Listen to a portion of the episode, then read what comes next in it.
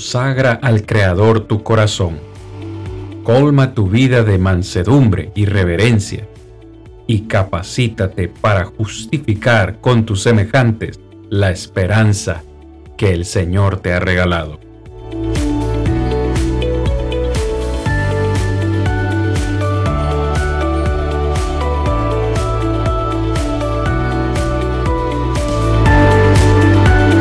Yo soy Cristian Vargas, evangelista de Plainview Iglesia de Cristo, y este es su programa, Defendamos Juntos la Esperanza. Muy buenas, muy buenas noches para todos, siempre con un, poquito de problemas técnicos. Espero que ya me, me estén escuchando. Les decía, mis amados hermanos y amigos, muy buenas noches para todos. Un abrazo a la distancia de este servidor de ustedes, Cristian Vargas, desde acá, desde Hazel Green, Alabama. Estamos listísimos ya para el episodio de hoy. Siempre me gusta incitarlos, siempre me gusta eh, invitarlos más bien a que ustedes también sean partícipes de este programa. Recuerde que Defendamos Juntos la Esperanza es un programa por y para la Iglesia del Señor y también para todas las personas que, quieran escucharnos y queremos que ustedes también sean parte de este programa. Recuerde que en esta tercera temporada en particular estamos facilitando para ustedes un correo electrónico. Si a usted se le da con facilidad el, correo electrónico, el nuestro es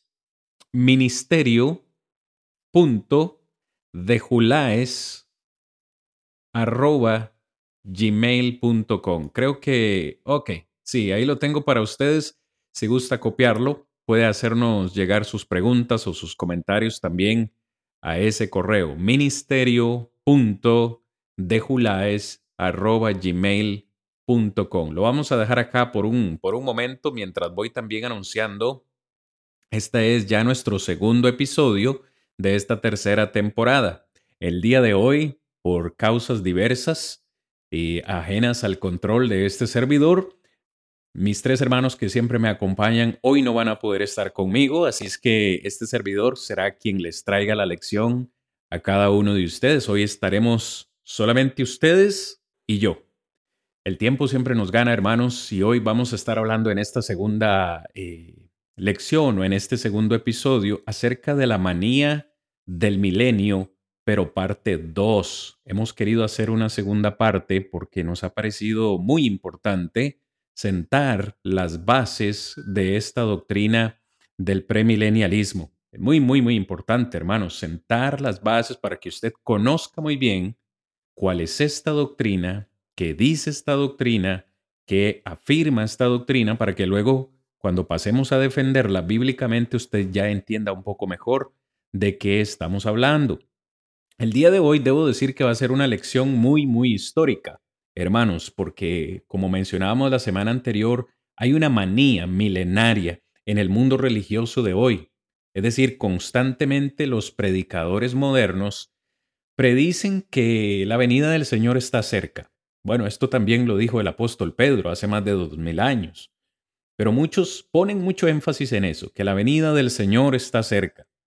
Quizás la gran mayoría de nosotros lo desconocemos, ¿verdad? Pero eh, acá en los Estados Unidos, eh, específicamente allá en el, siglo XIX, eh, del siglo XIX en adelante, comenzó a surgir este movimiento de esta doctrina premilenialista y grandes predicadores acá en los Estados Unidos, prominentes hermanos, han contribuido a, esa, a fortalecer esa doctrina.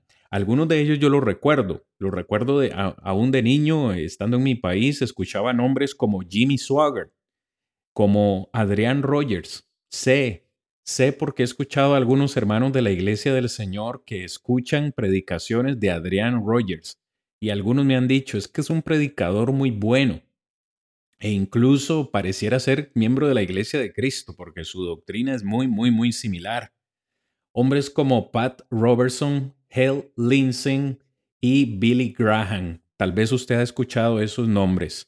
Lo cierto del caso es que hay una locura, hermanos, hay una locura milenial eh, en el mundo religioso de hoy. Y es por eso que, aunque es algo que estamos viviendo hoy, debemos decir que no es algo nuevo, sino que, como hemos dicho ya, tiene, tiene bastante historia y queremos compartir esa historia con ustedes esta noche. El primer punto que quiero considerar con ustedes, hermanos, es acerca del movimiento del movimiento millerista. Este movimiento comenzó a surgir en el año o en el siglo más bien 19 acá en los Estados Unidos. Y este movimiento tiene su nombre o su origen, el origen de su nombre, millerista, es precisamente debido a un hombre que se llamó o se llamaba William Miller. William Miller. Este hombre eh, nació en el año 1782, un agricultor de Vermont que se convirtió a la iglesia bautista. Es interesante lo que vamos a mencionar hoy porque hoy nosotros conocemos lo que es la iglesia adventista del séptimo día. Vamos a ver exactamente cómo nació la iglesia adventista del séptimo día. Estamos diciendo que este hombre Miller este, se convirtió a la iglesia bautista y estando en la iglesia bautista se convirtió en un predicador laico, es decir, un predicador independiente. Él no manifestaba ser seguidor de ninguna religión. Este hombre Miller, por lo menos se dice que estudió diligentemente la Biblia y especialmente libros proféticos como Daniel y Apocalipsis. Sin embargo, en ese estudio que él hizo de la Biblia cometió dos grandes errores importantísimos en el estudio de la profecía bíblica. Esos dos errores fueron los siguientes, mis hermanos. El primero, perdón, decidió, decidió él que un día siempre van a representar un año. Esto es un gran error. Lo mencionamos la semana anterior. Textos como Números 14:34, usted lo puede revisar luego en su Biblia. Números 14:34 es un texto donde Dios, hablando con el pueblo de Israel, les dice que por 40 años, por 40 años, ellos van a andar en el desierto, de hecho les dice, sus hijos son los que van a entrar a la tierra prometida. Ustedes van a morir mientras anden peregrinando en el desierto por 40 años, ustedes van a morir y sus hijos son los que van a heredar la tierra prometida. ¿Por qué? Porque a ellos les tomó 40 días reconocer la tierra y en ese texto el Señor les dice que por cada día ellos iban a sufrir o a peregrinar 40 años en el desierto. Es decir, lo que Miller eh, concluyó es que un día siempre representan mil años. Y esto es un error. Lo mencionamos la, semana anterior. El segundo error que Miller cometió en su estudio de la profecía bíblica fue seguir la cronología del obispo James Usher. Esta cronología es bien aceptada y conocida como errónea por muchos eruditos y conservadores bíblicos. No vamos a entrar en detalle en la cronología de James Usher, pero prácticamente lo que esa teoría o cronología decía es que el universo fue creado apenas hace unos pocos milenios. Así que, para entrar en detalle y no hacernos un lío con esto, a todos los que me están escuchando, por ahí de 1818, este hombre, William Miller, concluyó, y lo voy a ir diciendo despacio, mis amados oyentes, porque si ustedes toman nota es importante que entiendan esto. Miller concluyó, basado en Daniel 8:14, que los 2300 días iban desde, desde que fueron reconstruidos, perdón, los muros de Jerusalén hasta la segunda venida de Cristo. Escuche usted qué interesante. Miller, basado en Daniel 8:14, donde dice literalmente, hasta que el santuario sea purificado, iban a transcurrir 2300 días. Claro, Miller dice, 2300 días son prácticamente 2.300 años. ¿Cuál fue la matemática que Miller hizo? a 2300, él le restó 457, que fue el año donde fueron reconstruidos los muros de Jerusalén para, entre comillas, hermanos, eh, poder obtener el año específico donde Cristo iba a regresar. Ahora, Miller hace esa matemática y concluye que el año en que Cristo iba a regresar a la tierra por segunda vez fue el año 1843. En el libro A Religious History of the American People, eh, eh, por Sidney Armstrong, se lee, eh, refiriéndose a Miller, así me trajeron al final de dos años de estudio de las escrituras a la solemne conclusión de que en aproximadamente 25 años a partir de este momento, es decir, 1818 más 25, 1843, todos los asuntos de nuestro presente estado serán liquidados. Escuche bien, tal vez lo estoy diciendo de manera compleja, pero vamos a resumirlo en palabras mías o en palabras eh, del buen español. Miller dijo, Jesucristo viene en el año 1843. Ahí está la fecha de la segunda venida del Señor. Claro, la predicación de los puntos de vista de Miller en toda la nación crearon gran entusiasmo. Es decir, estas palabras de Miller crearon gran entusiasmo acá en los Estados Unidos. Escuche, al punto de que decenas de miles de personas comenzaron a prepararse para el regreso del Señor en marzo de 1843. O sea, una gran conmoción. Cristo viene. En 1843, Cristo viene. Sin embargo, adivine que Jesucristo no vino.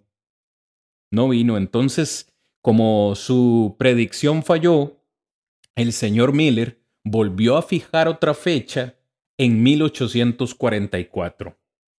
Pero adivine qué. También en 1844 el Señor no regresó. Y como esta profecía resultó ser falsa, este, muchas multitudes, hermanos, escuche, escuche qué triste, muchas multitudes que habían vendido sus casas, habían vendido sus negocios y habían regalado todas sus posesiones e incluso habían renunciado a sus trabajos, estaban decepcionados desilusionados y con mucha razón disgustados. Es decir, porque Miller había dicho Cristo viene. Entonces la gente pensó, bueno, regalemos casa, regalemos, todo, renunciemos a los trabajos, ya no, ¿para qué vamos a seguir teniendo cosas si ya el Señor viene? Cuán tonto, hermanos, y me disculpo por la expresión, pero cuán tonto y fútil es que los hombres simples, nosotros como seres humanos simples, afirmemos tener conocimiento de lo que ni los ángeles ni Cristo mismo mientras estuvo en la tierra sabía. Dos textos quiero leer, hermanos, si me acompañan esta noche en Mateo capítulo 24, versículo 36, porque una vez más estamos diciendo cómo los hombres simples comunes y corrientes se atreven a dar fechas que ni los ángeles del Señor, ni los ángeles del cielo, ni el Señor mismo sabían acerca de esa fecha. Imagínense ustedes, hermanos. Mateo capítulo 24, versículo 36. Espero tenga su Biblia ahí para que me acompañe. Dice la palabra, pero el día y la hora nadie sabe, ni aun los ángeles de los cielos, sino solo mi Padre. Palabras de nuestro Señor Jesucristo. Ni Él ni los ángeles saben la hora, ni el día. Es algo que solo el Padre Celestial en su soberana voluntad conoce. Otro texto en Marcos capítulo 13, versículo 32. Marcos capítulo 13, versículos, versículo 32. Prácticamente es un paralelo, dice el texto, pero de aquel día y de la hora nadie sabe, ni aun los ángeles que están en el cielo, ni el Hijo, sino el Padre. Palabra del Señor, mis hermanos. Pues esto que estamos compartiendo hoy es real, es histórico. Estamos hablando del movimiento premilenialista, cómo inició. Estamos o hemos mencionado al señor Miller y hemos dicho, pues en base a sus profecías fallidas, el movimiento se deshizo y de aquí surge James White. Vamos a hablar ahora de James White. Fue uno, James White fue uno de los discípulos de Miller. James y su esposa Ellen organizaron, después de estas profecías fallidas, organizaron un, un movimiento donde trataron de atraer de nuevo a muchos de los mileristas que se habían desilusionado, ¿no? Y de esta forma fue como nació la Iglesia Adventista del séptimo día. Escúchelo, escúchelo con mucho cuidado, porque hoy cuando usted escuche Iglesia Adventista del séptimo día, ya más o menos usted va a tener una idea de cómo nació esta iglesia. Y va a tener una idea más o menos de qué creen con respecto al premilenialismo. Ya saben que su origen fue con Miller y James White y su esposa Ellen. Pero después de él, después que nace la iglesia adventista del séptimo día, pues también debemos mencionar otra que es bien conocida y que tuvo su origen eh, con este señor Charles Taze Russell. Ahí me disculpo si, si lo estoy pronunciando mal. Charles Taze Russell hombre que nació en el 1852 y murió en el año 1916. Este hombre Russell fue un exitoso hombre de negocios de Allegheny, Pensilvania.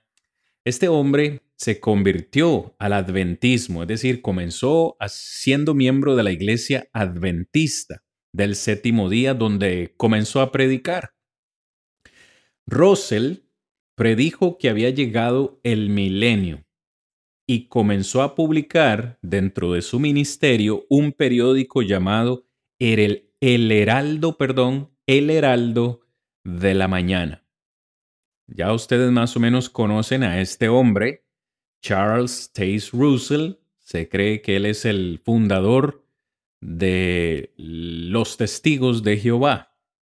Pues este hombre, Russell, en 1879, comenzó un periódico llamado El Atalaya de Sion, acá en los Estados Unidos, El Atalaya de Sion, y también otro que se llamaba El Heraldo de la Presencia de Cristo. Este hombre Russell enseñó que la segunda, escuche, que la segunda venida de Cristo había ocurrido en 1874 y que el fin de todas las cosas vendría 40 años después, es decir, en 1914. ¿En qué se diferencia la creencia de, de Russell con la de Miller? En que Russell dijo, bueno, ya Cristo vino. Cristo vino en el 1874 y el fin de todas las cosas va a ser en el año 1914. ¿Adivinen qué? Eso tampoco sucedió. Eso tampoco sucedió. De hecho, el señor Russell murió en el año 1916 y históricamente se dice que el juez Rutherford lo reemplazó como el jefe del movimiento de la Atalaya. Probablemente usted ha visto a los testigos de Jehová predicando por las calles o le han tocado a la puerta y lo que ellos le ofrecen es una revista llamada El o la Atalaya. Okay, ya a ustedes más o menos les estamos compartiendo esta noche quién comenzó esa revista. Continuamos con estos aspectos históricos, hermanos. Seguimos hablando del señor Rutherford. Recuerde, Rutherford es el el hombre que continuó los pasos de Charles Taze Russell. En el 1920, este hombre Rutherford publicó un libro eh, titulado Muchos que viven ahora nunca morirán.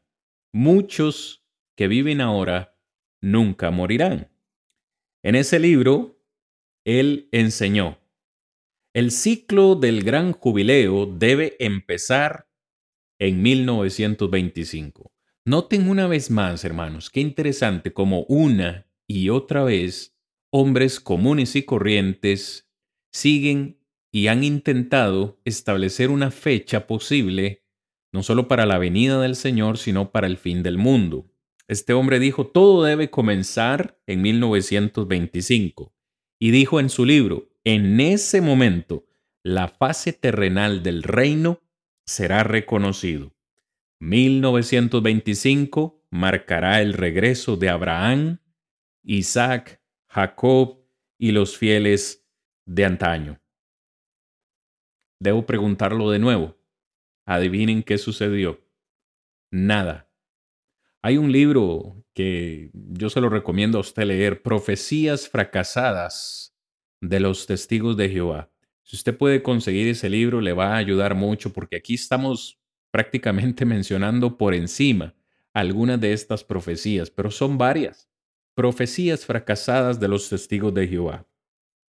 La última de una larga de series de fechas establecidas por los testigos de Jehová para la conclusión del presente sistema de cosas fue en 1975.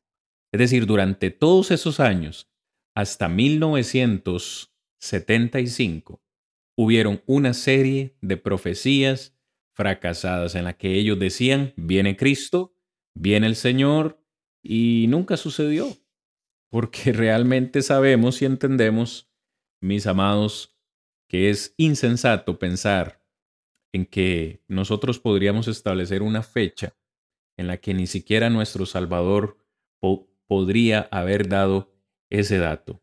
Continuando en estos aspectos históricos, en el libro Vida Eterna en Libertad de los Hijos de Dios en 1966, se sugirió que 1975 podría ser el comienzo del milenio. ¿Cuánto tiempo más será?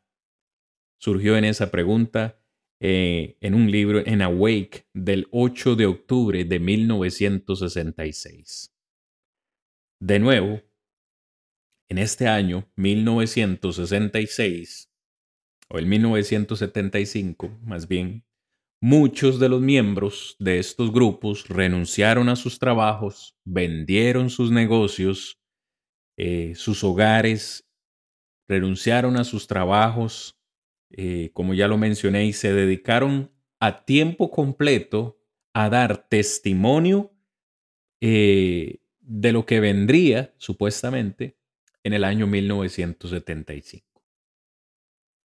Digo yo, este, ya de por sí es insensato, imprudente, eh, poder siquiera pensar en la posibilidad de dar una fecha de la venida de Cristo, cuán más insensato es que alguien pueda creer en, en, en estas profecías, que pueda creer en hombres, pues mucha gente lo hizo, mucha gente lo hizo. Y estoy seguro que muchos estarían dispuestos hoy en día a también dejar sus casas y demás, dejar sus propios trabajos, siguiendo falsas doctrinas. Ellos, como las primeras víctimas, hermanos, de los predicadores milenarios, tuvieron sus esperanzas desvanecidas y muchos abandonaron también ese grupo. Así que eh, un artículo apareció en la Atalaya del 15 de marzo de 1980. Escuche, esto lo tuvieron que publicar en la revista de la Atalaya. Usted puede, digo, cuando le lleguen a predicar, pida una edición de la revista del 15 de marzo de 1980, donde tuvieron en su propia revista que reconocer que habían cometido un error, que habían fallado y que no habían podido predecir la venida de Cristo. Quiero leerles un texto en la palabra del Señor. Quiero leer en el Antiguo Testamento, hermanos, en Deuteronomio, Esta es clave. Si usted me está escuchando, este texto es clave si usted quiere saber quién es un verdadero profeta. ¿Quién es un verdadero profeta? ¿Quién es un verdadero siervo del Señor? Usted tiene la respuesta aquí mismo en la palabra del Señor. Deuteronomio capítulo 18, versículos 21 y 22. Vamos a leerlo todos juntos. Dice así Deuteronomio 18, 21 y 22. Y si dijeres y si dijeres en tu corazón, ¿cómo conoceremos la palabra que Jehová no ha hablado? Si el profeta hablare en nombre de Jehová y no se cumpliere lo que dijo, ni aconteciere, es palabra que Jehová no ha hablado. Con presunción la habló el tal profeta. No tengas temor de él. En este tiempo el Señor le dijo al pueblo de Israel, si un profeta dice que habló en el nombre de Jehová y lo que él dijo no se cumple, entonces no le crean, porque no ha hablado palabra del Señor, no ha hablado eh, palabra de Jehová. Hoy es muy sencillo saber cuándo un hombre es de Dios y cuándo no, cuándo una doctrina es de Dios y cuándo no. La respuesta está aquí mismo en la palabra y es por eso que presentamos o queremos presentar en este programa la evidencia bíblica de la doctrina del premilenialismo. Aquí usted se va a dar cuenta quién tiene la razón, los hombres o la palabra del Señor. Todos estos predicadores que hablan acerca del milenio, acerca de que los son, son mil años literales, acerca de que Cristo ya viene, todas esas preguntas, todas esas dudas que usted pueda tener con este tema, la palabra del Señor nos va a ayudar a responderlas. Queremos ahora presentar la contraparte, hermanos, porque siempre, y esto es algo que, que yo quiero que usted se lleve de esta clase, mis hermanos, siempre, desde que ha nacido la iglesia, desde que la iglesia nació en el año 33 después de Cristo, allá en Pentecostés, eh, la apostasía ha existido. El Señor lo anunció, los apóstoles lo anunciaron, pero esto es lo que quiero decir. Siempre ha habido, en cada época, han habido hombres y mujeres valientes que no han tenido temor de levantarse, de ponerse en pie y con denuedo defender la sana doctrina del Señor. Y gloria a Dios por eso porque a pesar de que surgieron estos movimientos y estas falsas doctrinas allá en el siglo XIX, allá en los 1800, con Miller, con, con el señor White, con eh, Russell y todos los que hemos mencionado, también hubieron hombres que se levantaron a defender la verdad, así como se organizaron movimientos para defender esta falsa doctrina, también hubo movimientos para contrarrestar o presentar la contraparte de esa falsa doctrina y de eso quiero hablarles en esta noche, las características fundamentales del dispensacionalismo. Si usted no, no, ha escuchado qué es el dispensacionalismo, yo le sugiero ir a la lección número uno de la semana anterior donde damos detalles acerca del dispensacionalismo.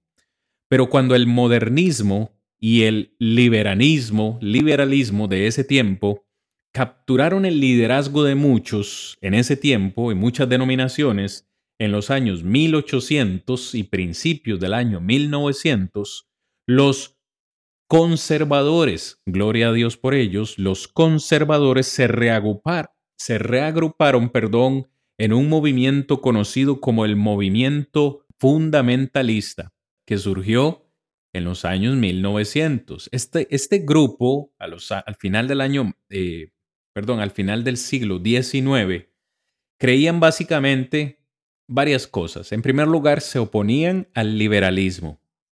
En segundo lugar, ellos creían en la inerrancia de la Biblia, es decir, que la Biblia no tiene errores. Hoy decimos amén. Ellos también creían en la creación en siete días, como lo dice la palabra, o en seis días, ¿no? Porque al séptimo día descansó el Señor. Creían eh, que la iglesia era independiente del Estado, creían que Jesucristo nació de una virgen, creían o, o rechazaban la evolución, pero este grupo fundamentalista también creía en el rapto. Es decir, de todas las cosas acertadas que ellos creían, que creían varias cosas en las que hoy estamos de acuerdo, una de ellas, un error de ellos, fue creer en el rapto. El nombre de este movimiento fundamentalista proviene de una serie de 12 volúmenes publicados en el año 1910 a 1913, en el que se enfatizaba en esos libros los fundamentos de la fe. Muchos de los escritores de esos libros eran premilenialistas y por lo tanto esa doctrina fue enseñada en cada uno de esos volúmenes. Entre muchos grupos conservadores, los puntos de vista dispensacionales llegaron a equiparse con una creencia de la segunda venida literal de Cristo. Si uno, escuche, si uno no aceptaba el dispensacionalismo, entonces era acusado de, negar el regreso del Señor. Es decir, usted o era dispensacionalista o no era nada. No creía en nada. Pero como ya lo hemos mencionado la semana anterior, el premilenialismo incluso llegó a ser un problema en las iglesias del Señor, es decir, en la iglesia de Cristo. Muchos comenzaron a creer esta doctrina. Y hoy hay que decirlo, pues con honestidad, Puede ser que en muchas congregaciones de la Iglesia del Señor hayan hermanos que sostengan la creencia del premilenialismo. Una vez más, si esta es la primera vez que usted nos está escuchando y quiere conocer un poco más del premilenialismo en sus bases, en su, en su doctrina principal, le recomiendo ir a nuestra primera lección de la semana anterior, donde damos esos detalles.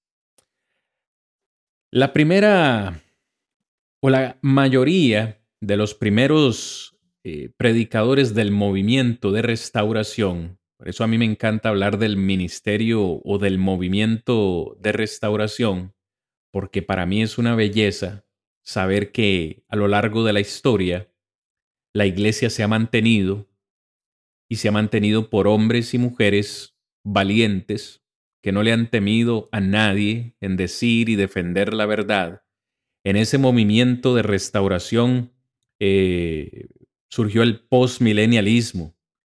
Y esta es la razón por la que este gran reformador de la iglesia, Alexander Campbell, nombró a, a uno de sus artículos el heraldo del milenio. Algunos de los primeros predicadores se adhirieron al premilenialismo clásico. Yo sé, mis hermanos, es mucha información. Hoy estamos compartiendo apenas una pincelada de estos movimientos, pero es importante decirlo. Walter Scott, que es uno de estos hombres, coqueteó, coqueteó, me encanta usar esa palabra, coqueteó con el premilenialismo por un tiempo, pero luego volvió a la, visión post-milenial que había sostenido antes. Estos nombres que estamos mencionando probablemente son nuevos para algunos, para otros quizás conocidos. Hombres como Moses Lard, Robert Milligan y T.W. Brents fueron también premilenialistas clásicos.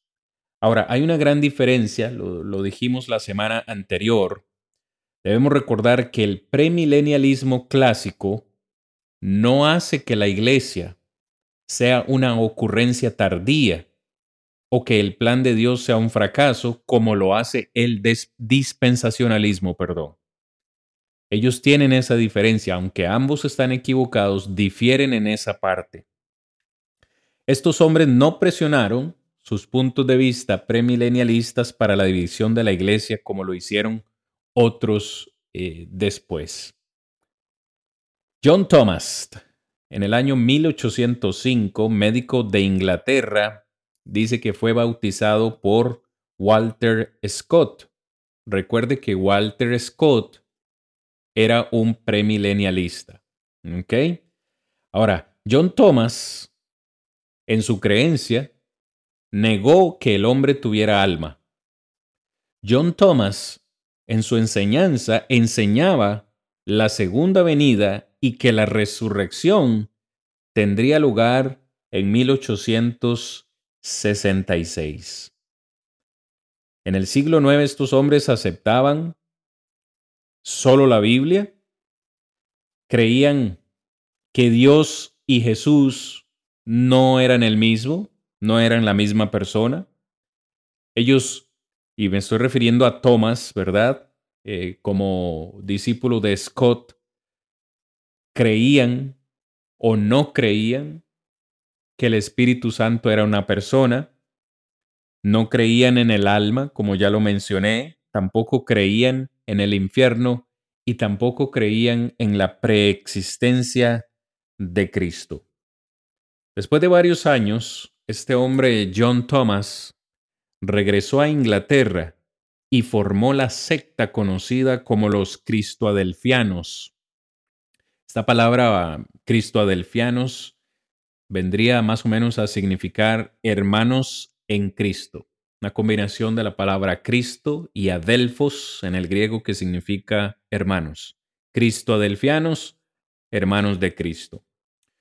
Cuando yo estaba tratando de diseñar las clases que íbamos a presentar en esta tercera temporada, le decía a mis hermanos que me acompañan eh, en estas lecciones que probablemente sería extraño mencionar mucha historia de estos hombres y demás porque Vaya, nosotros somos latinos, vivimos en Latinoamérica y quizás desconocemos estos nombres, pero debemos, debemos reconocer que la iglesia del Señor, la iglesia misma, la iglesia de Cristo, eh, llegó a nuestros países gracias a la labor y al esfuerzo de muchos eh, eh, misioneros de este, de este país, de Estados Unidos, que fueron en sus misiones, en sus campañas y llevaron el Evangelio allá a nuestros países en Centroamérica y Suramérica, porque nosotros, pues bien sabemos, eh, heredamos la religión católica de los españoles, los cuales nos conquistaron.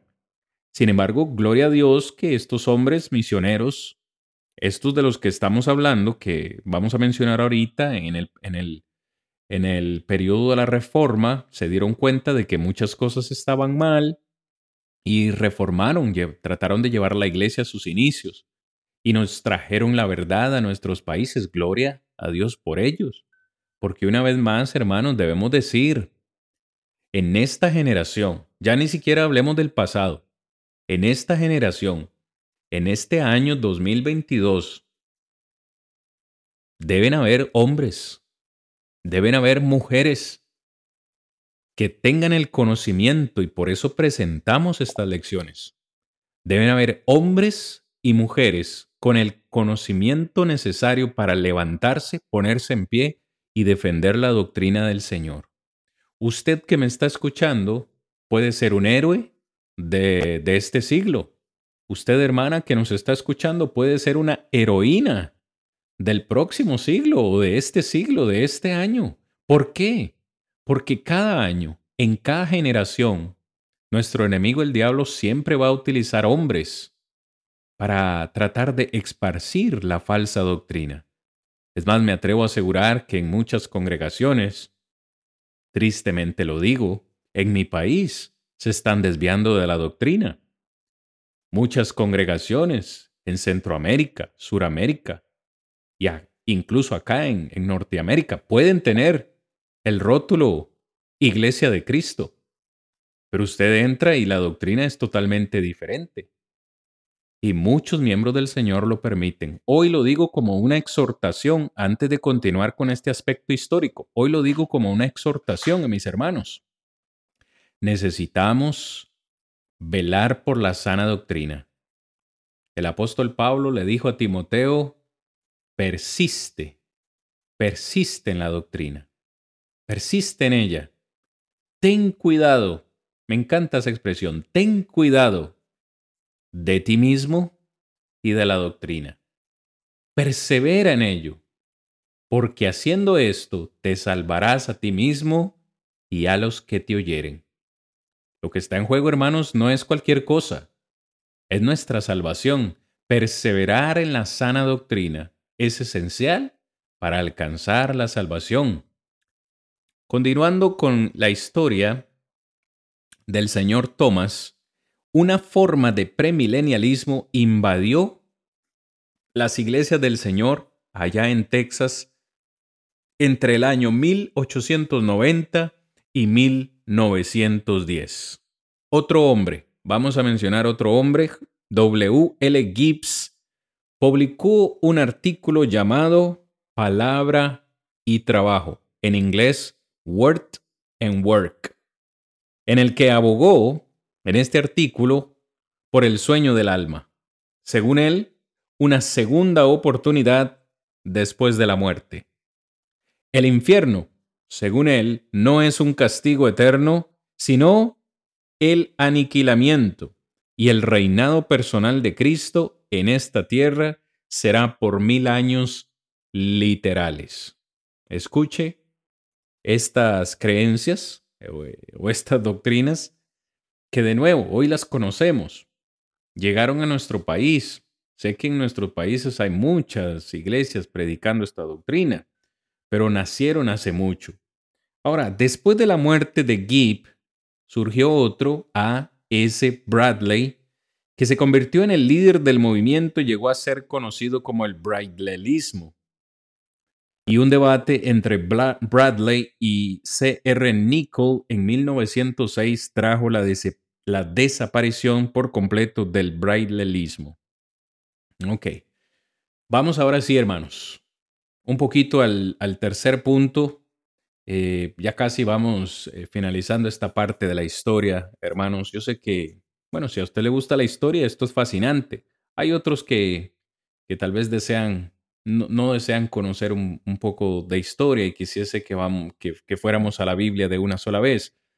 Pero eso será hasta la próxima, la próxima lección, de la, la lección de mañana.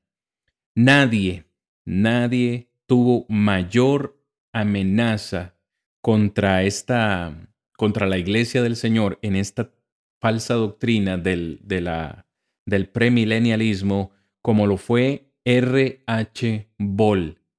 Anote ese nombre, R. H. Boll, con B O L L, Boll. Su nombre fue Robert Henry Boll. Este hombre llegó a los Estados Unidos desde Alemania cuando tenía 14 años. Este hombre, Bol, escuchó y obedeció el Evangelio mientras trabajaba como peón agrícola en Tennessee. Este hombre Ball se abrió camino a través de la escuela bíblica en Nashville, donde estudió a los pies de David Lipscomb y James a Harding. Si usted es miembro de la iglesia, probablemente le resuenan estos dos nombres. Acá en los Estados Unidos hay dos universidades de la iglesia del Señor eh, que son grandemente conocidas, que son o llevan precisamente esos apellidos, Lipscomb y también Harding. Pues este hombre Ball estudió ahí, estudió a los pies de, de estos dos hombres. Ball dice que se convirtió en el editor de la portada de una revista que llevaba por nombre Gospel Advocate, una revista religiosa ya en 1910, y, y sirvió ese hombre allí hasta que fue destituido en el año 1915 por su especulación escribiendo sobre la profecía. Este hombre Bull más tarde se mudó a Louisville, Louisville, Kentucky, donde editó un artículo llamado también, el artículo llamado Palabra y Trabajo, que mencionamos hace, hace tan solo un momento. Vean ustedes qué interesante, hermanos. Este hombre, Ball, era un dispensacionalista. Es decir, no era no era premilenialista, era dispensacionalista. ¿Usted quiere conocer la diferencia? Eh, le invito a ir a la lección número uno. Ahí encontrará las diferencias.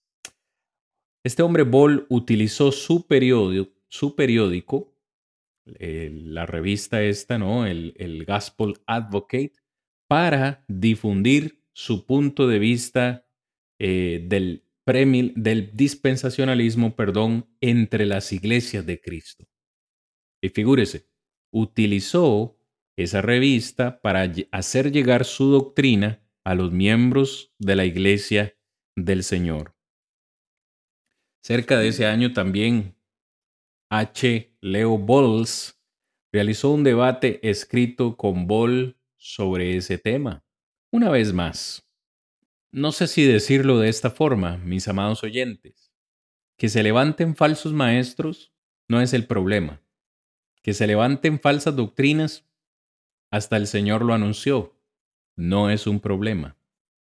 El problema, diría yo, es que los miembros del Señor, de la iglesia del Señor, que conocemos la verdad, nos quedemos callados. Y sabiendo cuál es la verdad, no la defendamos por temor o por pensar que somos la minoría o por desconocimiento. Aquí es donde yo quiero mencionar a un gran hombre. Aquí no estamos por seguir hombres, claro, pero es que han habido hombres que han hecho una gran labor por defender la doctrina del Señor. Yo quiero que usted anote este libro. Si a usted le gusta indagar, digo, y buscar más información. Foy E. Wallace Jr. Así como suena. F-O-Y. Foy E. Wallace Jr. Este hombre fue el responsable de derrotar el dispensacionalismo en la iglesia.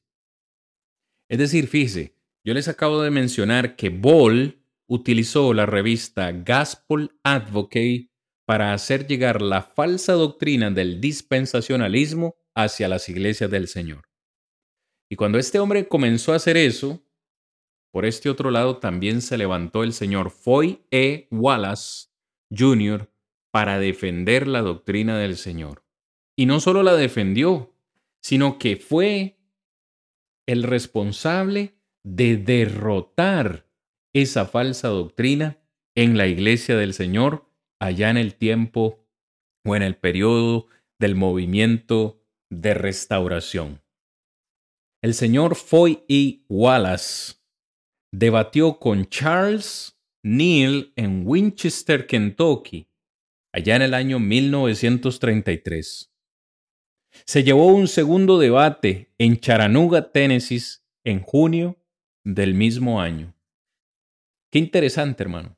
Poco, poco veo ahora los debates públicos, abiertos, donde se defiende un punto o se defiende una doctrina. Pero esto es necesario. Ahora, curiosamente, Wallace, Foy y Wallace utilizó el mismo método, utilizó la misma revista, el Gospel Advocate, para defender la sana doctrina del Señor. Ese señor editó esa revista desde 1930 hasta 1934 para librar una guerra impecable contra el premilenialismo. En 1945 Wallace expuso el premilenialismo en una serie de reuniones en el Music Hall de Houston, Texas. ¿Sabe qué es lo más maravilloso de todo, mis hermanos? Y esto es lo que les quiero decir. Gloria a Dios por esto. Eh, desafortunadamente no lo tenemos en nuestro idioma, pero el trabajo que el señor Wallace hizo fue tan extenso y fue tan dedicado que la serie de sermones que el señor Wallace predicó o presentó fueron posteriormente impresos en un libro titulado La palabra profética de Dios. Es un libro que está únicamente en inglés. Por lo menos este servidor, antes de dar esta lección, se dio a la tarea de buscar este libro para ver si estaba en, en español, para poder de alguna forma facilitárselos a ustedes, hermanos, porque es un libro donde se presentan una serie de sermones para contrarrestar o defender esta falsa, esta, esta falsa doctrina. Imagínense que es un libro que tiene aproximadamente eh, casi 800, si no me equivoco, si no recuerdo mal, este, 700, 800 páginas con, con puros sermones y clases donde se debate el dispensacionalismo y también el premilenialismo. Desafortunadamente lo he encontrado solo en inglés. Acá en Estados Unidos lo podemos conseguir por, por 80 dólares en Amazon. No, no estoy haciendo propaganda para nada. Pero digo, si usted lee inglés, lee inglés y, y cree que es un material de utilidad para usted, puede buscarlo. La, la palabra profética de Dios del señor Foy y Wallace.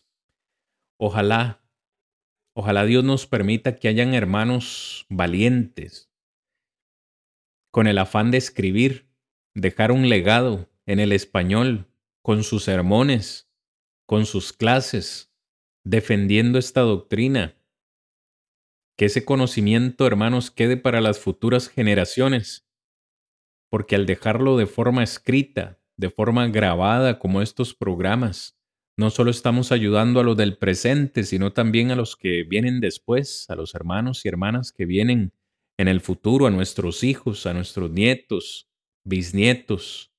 Necesitamos hacer que la iglesia prevalezca para siempre, que la verdad prevalezca para siempre, hermanos. El Señor Jesucristo lo dijo, ni las puertas del Hades prevalecerán contra la iglesia. La iglesia no podrá ser destruida, ni la muerte ni el Hades podrá destruir la iglesia. Pero hoy yo debo decir, eso también es posible por la valentía, el coraje de hermanos y hermanas que se levanten de verdad, de todo corazón, amando al Señor, amando su palabra, amando la sana doctrina y defendiéndola. Hoy debemos decir que la doctrina continúa, digo, la falsa doctrina del, del premilenialismo. Sin embargo, también tenemos recursos, tenemos hermanos y hermanas que pueden defenderla. Este libro, la palabra profética de Dios, es probablemente la refutación más devastadora y completa de todas las formas de error milenario en la imprenta, es decir, de forma escrita. Al día de hoy, y esto Puede ser más, puede ser menos, puede que esté creciendo, puede que esté decreciendo, pero al día de hoy solo 81 congregaciones de las más de 13.000 en los Estados Unidos mantienen la enseñanza premilenial y estas congregaciones están ubicadas principalmente en Kentucky, Indiana y Luisiana. Su compañerismo es en gran parte con la Iglesia Cristiana Independiente y otros organismos denominacionales que defienden el premilenialismo. Es decir, no todas, no todas las, las sectas eh, defienden este punto. Imagínense, solo 81 de más de 13.000 que hay acá en los Estados Unidos. No todas creen eso. Creo que algunas han, han podido entender digo en cierta forma, que esto es una completa locura, basado en la palabra del Señor, por supuesto, y nosotros no podemos verlo como una locura, mis hermanos. Eh, y si nos llaman locos por defender la verdad, pues seremos unos locos, ¿no? Como vieron a Pablo en muchas, en muchas oportunidades. A manera de conclusión, hermanos, se nos ha ido la lección de esta noche. Pura historia, pura historia, pero desde ya les anticipo, la próxima semana, sí que sí, comenzamos a tocar la palabra del Señor, comenzamos a tocar la Biblia y a defender el aspecto del milenio. Vamos a estar hablando la próxima semana acerca de si el milenio ya llegó, si el milenio ya pasó, o si está por venir, o si estamos en él. ¿Qué dice la Biblia? Es lo más importante. La manía, la manía del milenio no es nueva, entonces viene y va periódicamente. El premilenialismo representa una seria amenaza para la iglesia del Señor porque separa a la iglesia del reino. Para ellos son dos cosas diferentes.